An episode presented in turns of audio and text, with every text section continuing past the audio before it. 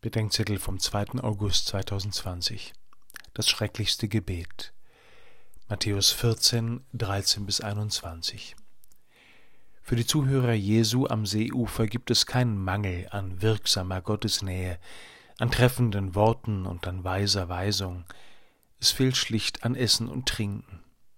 Jesus erlaubt den Jüngern nicht, das Catering zu delegieren, die Gemeinschaft der Menschen mit Christus wird erst dann vollständig, wenn sie das ihre beisteuern. Seele und Leib wollen miteinander genährt werden.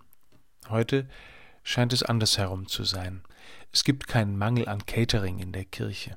An manchen Orten scheint das ihr Hauptgeschäft zu sein.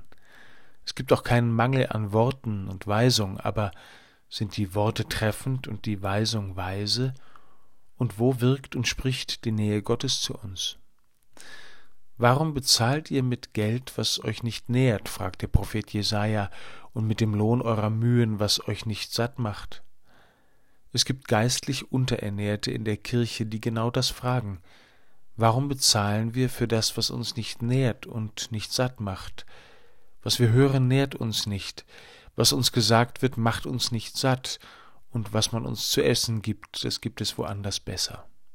Es ist als ob das Schweigen der vielen sagte, dann geht doch. Und das ist das schrecklichste Gebet im Evangelium, die Bitte an Jesus, schick sie weg. Schick sie nicht weg, Herr, die hungrig zu uns kommen, nach einem treffenden Wort, nach einer weisen Weisung, nach deiner wirksamen Gegenwart. Wir dürfen dein Zeugnis nicht delegieren. Lehre uns dein Wort zu sagen, lehre uns deine Tat zu tun, Lehre uns mit deiner Nähe nah zu sein.